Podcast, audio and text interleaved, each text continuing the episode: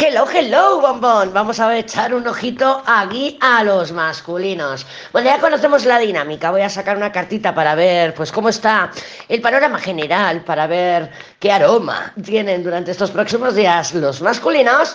Y luego pasaremos por los signos, así en un ditifet. Vamos a ver cómo está el panorama energético para ellos, para los masculinos. A ver cómo está el patio. Déjame ver.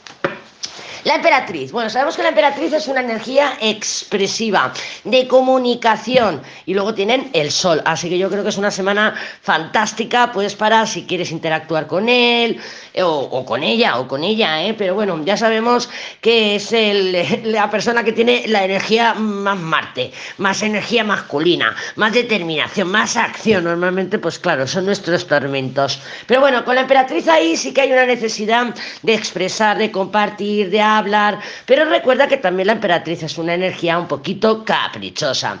Por supuesto que puede estar representándonos a nosotras, ¿eh? que en el inconsciente, porque esta es la carta inconsciente de ellos, en este caso de los masculinos, pues que estén pensando, bueno, a ver si me escribe, a ver si habla, a ver si me busca, a ver si lo que sea, lo que sea.